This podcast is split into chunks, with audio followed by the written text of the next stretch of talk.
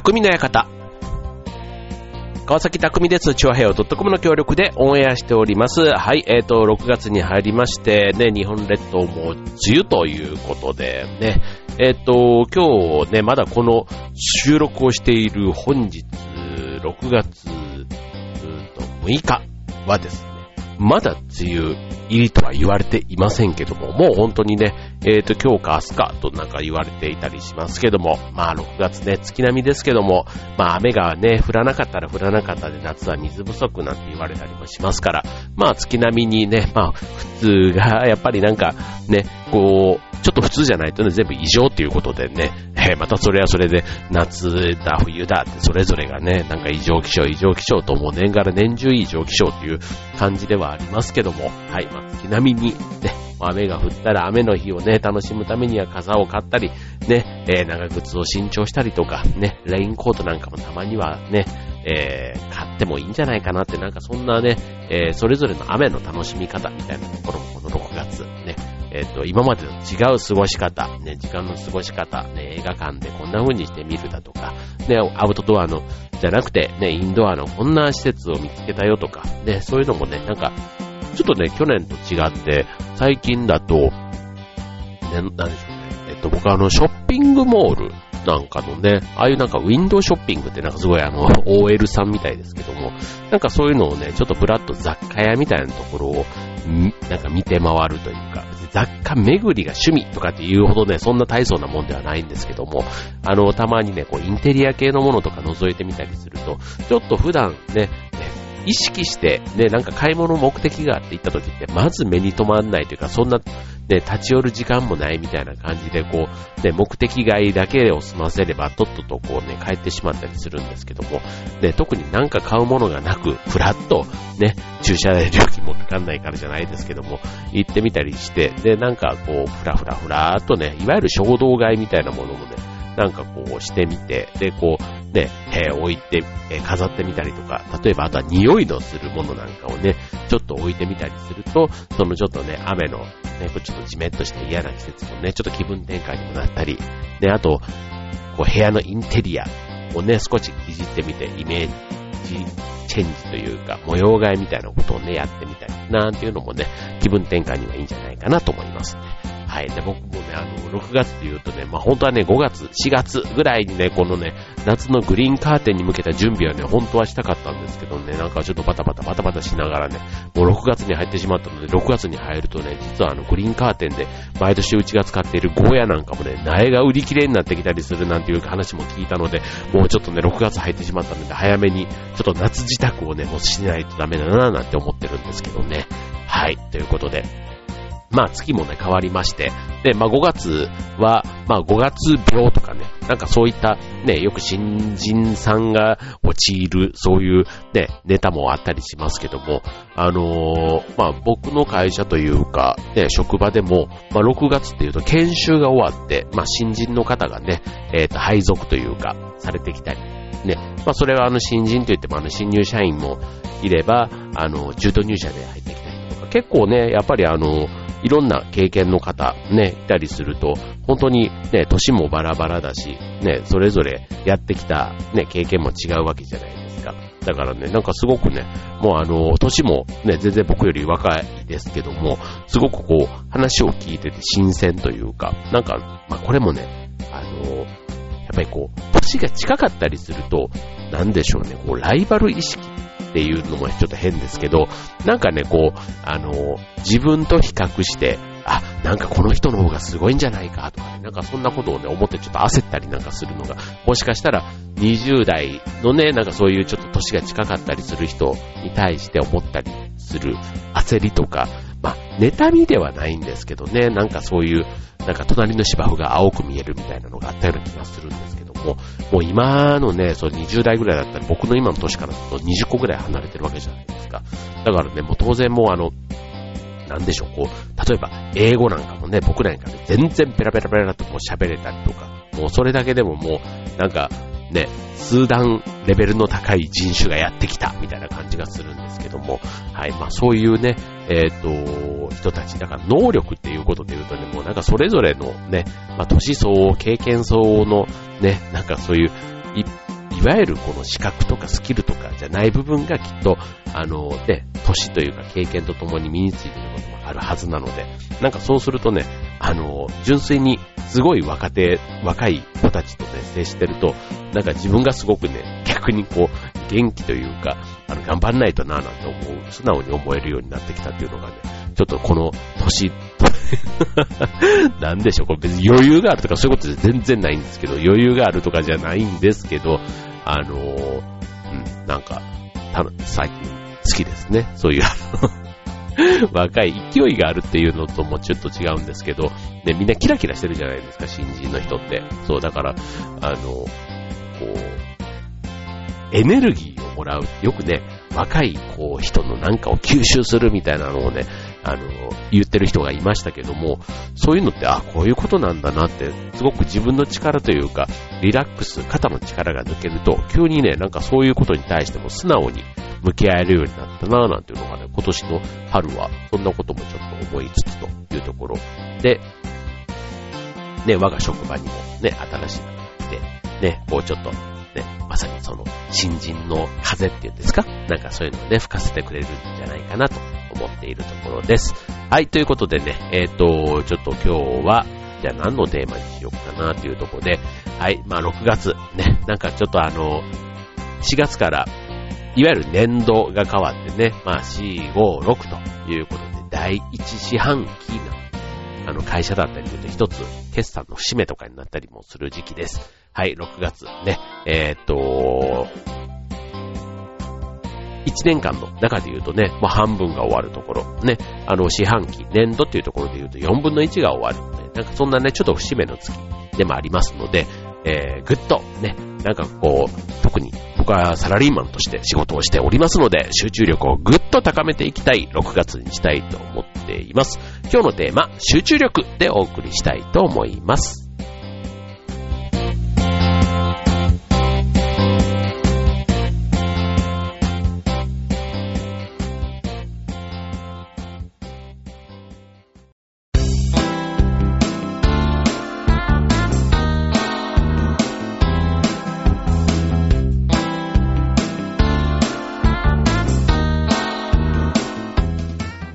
え、今日のテーマは集中力ということでね、まあ集中、ね、まあいろんな、あの、業界というか、ね、立場変わらず、ね、例えば部活とかでもね、よくあの、掛け声なんかで集中なんていうのがね、あったりとかね、こう、なんだろう、念力集中とかね、こうね、なんかこういろんなことでこう集中するっていうのはね、こう、なんでしょう、人間というか、日本人に合うのかな。なんでしょうね、こういう一体感とか、ね、こう仲間同士で意識を合わせる、集中するとかね。あと自分自身で、こう、なんでしょう、こう、刀を磨くときとか、なんかこう、陶芸とかでもね、こう、自分のこの聖域というか、なんかそういうところに入っていく状態。ね、僕なんかあの、劇団とかでもね、こう役者として台に立っている時なんかはまさに役に入っていく時なんていうのもやっぱ集中している時だなと思いますし、あとは、あの、仕事中とかでも、そのね、あの いいか悪いかはさておき、周りから見ると、あの、ゾーンに入ったってよく言われるんですよね。あ、なんか、川崎さんゾーンに入ったぞって。だからゾーンっていうのはまたね、最初ちょっとね、あの、悪い意味なのかなって、そのね、なんかそういうちょっと喜怒哀楽の中で言うと、あの、ちょっと機嫌が悪くなってるモードみたいなのがゾーンみたいなことなのかななんてちょっと思ってたんですけど、最近はですね、なんかこう、うん、なんかそれってこう、自分の中で、こう、ピンと張り詰めてるというか、なんかいいコンディションの精神状態ですごくあの、集中力が高まると、まあ、生産性が上がるというんですか、作業効率が上がるというか、なんかこう、ね、すごい、まあ、すごい疲れるんですけど、なんか2時間ぐらいでぐっとね、なんかいい仕事をやったな、みたいな。なんかそういうね、充実感もあったりして、その後の酒が、ビールが非常にね、美味しい。酒ってビールです。はい、がとてもね、美味しいなんていうね。だから結構集中力というか、メリハリなんていう言葉もね、よく使ったりしますけども、ね、結構あのー、集中するっていうことは、あまあ、ある意味、幸せな時間の過ごし方なのかななんていうふうに改めて思いますけども、そんな集中力を高める方法ということでね、今日はね、5つあの、ご紹介したいなと思います。で、これあの、高い集中力っていうのね、まあ、誰でも身につけたいと思っているものだと思いますが、これをね、身につけると、まあ、人生必ず良い方向に転がっていくというね、そんななんか、あの、特に仕事に関わらず、ね、集中するっていうことが、なんか自分の運気を上げてくれる、そんな、あの、キーワードになっているような気もしますね。まず一つ目。集中力を高める方法。えー、一つ目は、目的を一つに絞る。えー、まず初めにすべきことは、今自分が集中すべきことが何かと。ね、集中ですから、一点にこうね、集中するってことは目的を絞らないと、あっちこっち、ね、目的が散漫になっていると、なかなかね、いろんなところに、意識、だからあの、ね、虫眼鏡で、髪を焼くときにもね、こうちゃんと一点を集中してじっと虫眼鏡でね、太陽の光を集めてやるからこそ髪がね、燃える火がつくわけですから、それがね、いいつまでも焦点が定まらないないと、なかなかね、髪を燃やすことができないということで、あの、例えば欲求ね、やりたいことがたくさんある。ね、テレビが見たいとか、ね、えっ、ー、と、あれ、旅行に行きたいとか、えー、トレーニングジムに行きたいとか、ね、あとあれが欲しい、これがね、食べたいとか、ね、いろんなそういう欲求って多いと思うんですけども、意外とね、目的がたくさんやりたいことあるのに、あの、そこに直結しない余計な行動を意外とね、僕たちはしてしまってるんですね。だからあの、優先順位がはっきりしないと、まあゴールがたくさんあって、結局集中、意識がね、まずね、集中、一つのものに集中できなくなってしまうというところなので、まずは集中力を高めるためには、目的を一つに絞りましょうと。この期間はこれに特化してやるぞと。ね、受験生だったらね、3年生の間だけ受験勉強に集中するぞと言えばその時だけぐっとね、成績を、まあ、まさに受験勉強対策という意味では、ね、そういう、あの、集中の仕方をすると結果もね、えー、ついてくるというところですね。はい。まあ、力がついて結果がついてくるということですね。はい。続いて二つ目。期限を設ける。これすごい大事です。はい。えー、期限を設けることの意味は、一つは自分にプレッシャーを与えるということです。はい、これね、あの、集中力、この番組もね、ね、長いことやって結構ね、ぐだぐだぐだぐだ喋ってる番組のように 思われるんですけども、これね、ちゃんとね、毎週この木曜の0時にね、更新していくというのはね、一つ自分の中では期限がね、決まってるオンエアとして皆さん、リスナーの方に聞いていただくという目標がありますので、まあ、こういう、これを、まあ、期限をね、自分の中でいつまでに収録しなくっちゃとかっていうことで、まあ、一応これね、プレッシャーというか、まあ、仕事のようにしてこうやってやっているわけですよ。ね、た、で、逆に、あとね、そういう期限とかがないと、やっぱりね、僕なんか特に、ダラダラ、ダラダラしてしまうんですね。だからこれね、あの、早いうちに、例えば取りだめなんかもしね、しちゃうような性格。まあ、それはそれで全然いいと思うんですけども、はい、もしそういうことがね、えー、計画的にできる人間だったら、もっとなんかね、あの、素晴らしい人間になってんじゃないかなだから僕はここまでの、あの、素敵な人間ではない ダラダラしてしまうんですよね。はい。ということで、はい。えっ、ー、と、で、えー、自分のペースで毎日コツコツと努力をしていくと、まあ、ことがもちろん大事なんですけども、集中力を高めるためにはある程度の期限を設ける。まあ、集中力を高めるってことは、例えば糸がピンと張り詰めた状態って考えると、この張り詰めた状態っていうのはね、やっぱりその、緩急っていうね、そこのね、えー、張り詰めた部分とだらだ緩める部分っていうのがとても大事ということなので、で、筋トレでもそうですけども、ずっとね、力を入れたまんまだと、もうやっぱり疲れてしまうから、そこは期間を決めてやるというのがとても重要というところですね。はい。これあの、人それぞれ、まあ、目標、ね、長いものから短い、短期的なもの、長期的なもの、ね、あとは、で、その置かれた立場とか、ね、えー、その、なんていうの、えっ、ー、と、スケールというか、ね、いろいろあると思いますけども、例えばあの、まあ、劇団の例で言うとね、本公演の1ヶ月前にいつも合宿なんていうのをね、2泊3日でやるんですけども、まあ、これなんかまさにね、2泊3日、ね、現実の世界から、ね、普段は仕事とか家庭とかあったりしても、この合宿の間だけはそこから一旦離れて、ね、劇団最優先で芝居に没頭する、集中する、そんな期間っていうのも、この2泊3日っていう期限があるからこそ、ね、なんか割り切ってそういう意識が向けられるという意味ではね、劇団の合宿とても大事だなぁなんて思ったりするわけですね。はい。ということで、続いては、えっ、と、今日は5つご紹介しますので、後半で残り3つご紹介したいと思います。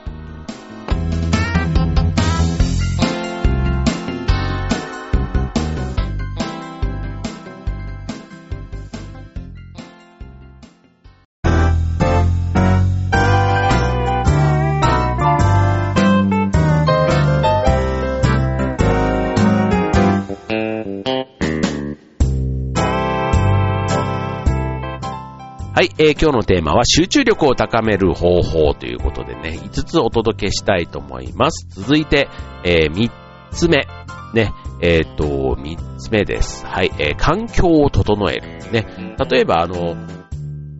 と、集中をする環境。ね、例えば自分が勉強に集中したいと思ってるのに、周りに誘惑が多いだとか、あとは雑音が聞こえるとか、えっ、ー、と、例えばこう、自分で資料を作りたい時とかね、あの、仕事してる方だったら心当たりあると思いますけども、ね、電話がじゃんじゃん鳴るだとか、あとはね、必ず見ないとダメなメールが、ね、頻繁に届くだとか、あとはもう、あの、仕事に集中せずに、むしろ余計な雑談ばっかり話しかけてくる友達が、同僚がいるとか、で、あとは、うん、なんでしょう。えっと、なんか、あの、音楽とかがね、えー、聞こえてくるとか、あと、道路工事の音がうるさいだとか、もう隣の犬が、ね、さ、わ、わめ、泣いてるとかも、もう、ね、なんかそういうあの、集中できないってこう思う時って、まあ、いろんな場面で、ね、何に集中するかですけども、結構あると思うんですよね。えー、っと、まあ僕はね、まあこれは、だから、結果的には良くなかったんでしょうけど、学生時代なんかはよく受験勉強の頃、よくね、ながら勉強じゃないですけど、ラジオとかをね、よく聞きながらずーっとね、だからまあ朝、それこそ朝3時、4時ぐらいまでとかね、起きてましたけども、まああれはあれでね、僕は個人的にあの、オールナイトニッポンっていうあの、ラジオ番組がとても好きで、そう。で、えっと、1時からね、3時まで夜中でずーっとよく聞いてたんですけども、はい。で、まあそれで、じゃあ勉強に集中できてたかって言ったらね、ラジオが楽しかったって思うってことはラジオを聴いてたわけですよ。だから、まあ勉強には集中していなかったというね、もう申し訳ございません。お父さんお母さんという、もうそんな あの、ところはまあ、よしとしまして、はい。まあだから、まあ環境をね、整えないと集中はできないということです。だから、例えばね、スマホとかね、あるとネット見ちゃうし、ね、メールもチェックしたり、LINE がどうだとか見ちゃうわけなので、まあ一旦ね、えー、っと、集中したい時にはそういうのもしばらく、まあ、例えば2時間は見ないとかでもいいじゃないですか。ね、あのー、なんかそういう雑音とかね、こう、自分の気が散るようなものを、え排除していく。そういう集中できる環境を整えるというのが大事というところですね。はい、続いて4つ目。えー、朝一番にやる。これね、早起きっていうね、よくあの朝活なんて言ってね、え、朝の時間を、例えばあのスポーツしたりとか、あとはそういうセミナーみたいなものに参加したりとか、ね、いろいろこう朝活っていうテーマはすごくあの、こ匠の館でも何回か、もしかしたら何回かじゃないな、一回は少なくとも取り上げたことがあるテーマですけども、あの、朝、ね、人間は朝がやっぱり寝た、寝起きということもあって一番エネルギーがあるわけですよ。ね、寝て十分に体が休息、休んでね、え、体力が戻っているということで、朝に一番エネルギーがあるということで、そのエネルギーがある朝一番に大切な仕事をすると、まあ、変な雑念も入らずに集中して、えー、取り組むことができるということなんですね。確かに朝ね、目覚めが、例えばこれあの、朝に、最近あんまりやってないんですけども、朝に結構収録することも多かったんです、以前は。で、まあ、収録するためにちょっと早起きをして、まあ段取り整えてやるわけですけども、そうするとね、まあこれあの仕事行く前とかにこの番組を収録すると、この収録するためのモードにまず頭が起きて、えー、っと、やっぱりね、こうやって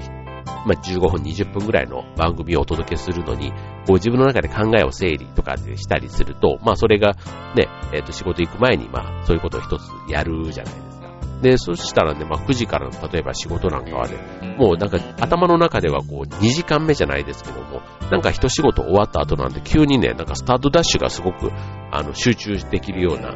あ感覚があって、あ、これはいいなぁなんてね、一時期とても思ってたんですけども、ね、やっぱりそれよりね、えー、っと、僕はあの、朝寝坊というかね、もうだ、もうほんとね、もう眠気には勝てなくってですね、だからこれ朝一番にやるのはいいとかって言っときながらね、で、その実感もあるくせに、ね、で、しかもやれた時にはね、自分はすごくね、今日はいいスタートを切れたっていつもね、あの、関心というか自分で自分をすぐ褒めちゃうんですけども、はい。まあ、ね、まだなかなかね、実践できてないなというところです。はい。まあ、あの、朝起きるとね、ほんとね、気持ちいい。空気もいいし、これからね、暑くなってくると、日が昇る前にね、行動ができるっていうのはね、体的には楽ですよ、やっぱり。ね、あの、日が昇って気温が上がってくるとね、体は重くなるじゃないですか。だから健康にもいいし、なんか、あの、単なるね、集中力っていうことだけじゃなくて、なんかこう人生の、こう、なんか、お得感っていうかね、質が上がるような、そんな感じが朝早く起きることを習慣化するとね、あるんじゃないかなと思いますね。はい。ということで集中したいことは朝一番にやる。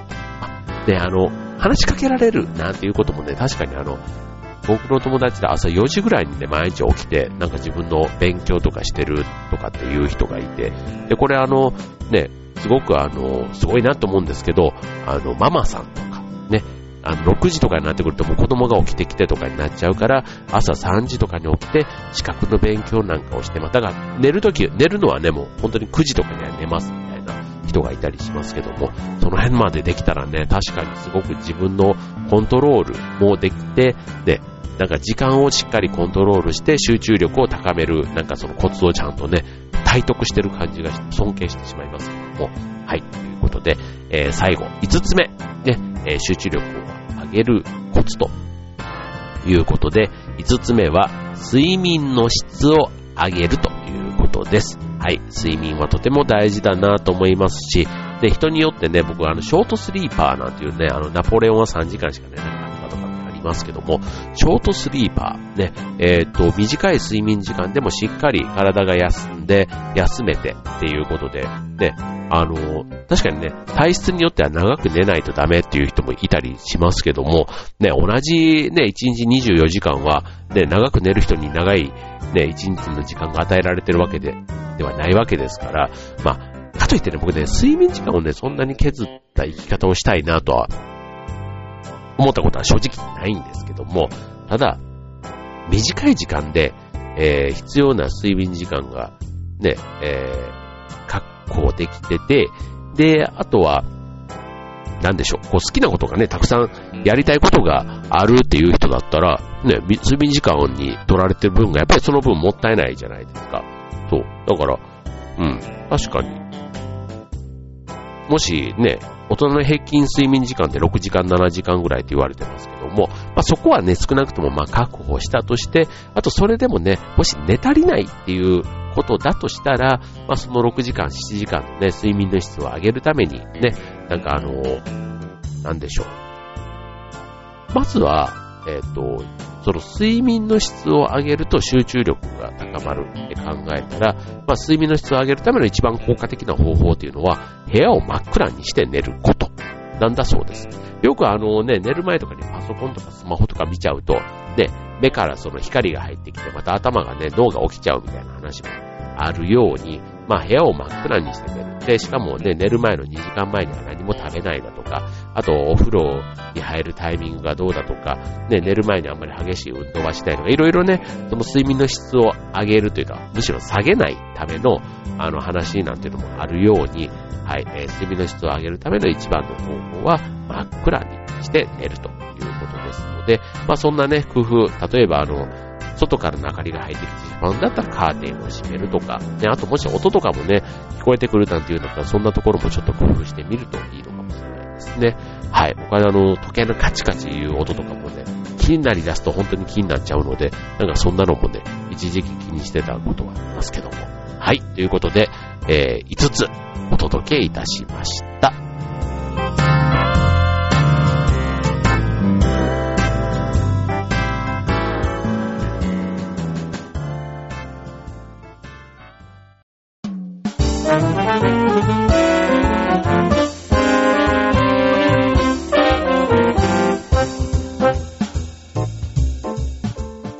はい、えー、匠の館終わりが近づいてまいりました。今日は集中力ということでね、集中力を高める方法。はい。まあ、あの、集中してる時って、まあ、さっきのね、仕事みたいな場面じゃなくても、例えば飲み会とか、ね、ああいったなんか友達とのパーティーとかでも、あっという間に時間が過ぎた時って、なんかこう、没頭しているって、まあ、イコール集中しているっていうのと、まあ、同じような意味かなと思うんですよね。だからこう、ね、好きなもの、例えばあの映画があっという間にね、2時間半とかの映画があっという間に終わった。なんていうのは、あとは舞台をね、見ててすごい集中したらもうあっという間に2時間半、3時間だったなんていうのは、すごくあの集中没頭していて気持ちのいい時間かなって思うんですよ。そう、だからなるべく、その1日があっという間に終わった。例えば旅行がね、3泊4日があっという間に終わったなんていうのは、それはそれでね、すごく旅行の中のね、一個一個のこのコンテンツというか、それに集中していた証拠なのかななんて思うので、集中している人生というのはとても幸せな人生なんだろうなって。で、分散してると、なんかどれもね、中途半端な感じで、なんか満たされない感じ、なんかもっとしなくちゃとか、もっとこうありたいみたいな方に行きがちなので、はい、なるべくなんか集中してる人ってすごくだから、ある意味幸せな人なんだろうな、なんていうふうに思いますよね。はい。ということでね、えっ、ー、と、集中力。ね。あの、集中を向ける場面はね、今日最初に言った、あの、目的を絞るっていうところから始まりますので、はい。あなたが集中したいテーマ、ね。あの、趣味でも仕事でも、ね、子供に対してでも、ね、あの、いろいろ、向く方向はどれでもいいと思います。はい。えー、自分の人生が充実する集中の方向、ぜひ見つけてみてください。はい、ということでね、えっ、と、今月は6月、ね、あ、そうだ、先日ね、えっ、と、5月のね、えっ、と、あ、5月じゃないや、6月の2日3日はね、安室奈美恵さんのラストライブ、ね、東京ドームの最後のツアーの公演があって、ね、結構ニュースなんかでもやってましたけども、はい、まあ、すごい、まあね、このステージへの集中力というか、なんかその、ああいったところがこう人にエネルギーとか感動とかね、エネルギーの先に感動、夢みたいなところに繋がっていくんだなぁなんてね、ちょっとあの、本当にテレビを通してだけでもとても感動しましたけども、はい。えー、ということで、今週はそんなテーマでお送りいたしました。ね、えっ、ー、と、6月熱シーズン、いまいちね、気分が晴れない、そんな月のイメージがありますけども、ね、でも6月ね、月並みにジューンブライドなんて最近はどうなんでしょうね。6月に結婚したいなんていうのは一時期はね、それこそ20、30年ぐらい前の時なんかね、あの、バブルの時代なんかは結構そういうのがキーワードになっていた時代があるんですよ。ジューンブライドなんて最近全然聞かないですけどね。はい。まあそんな6月、ね、アジサイを見に行くのもよし、ね、カタツムリとか、なんかそういうね、季節のものを楽しんでみてはいいんじゃないかと思いますね。はい。ということで、今週匠の館、ここまで。バイバーイ。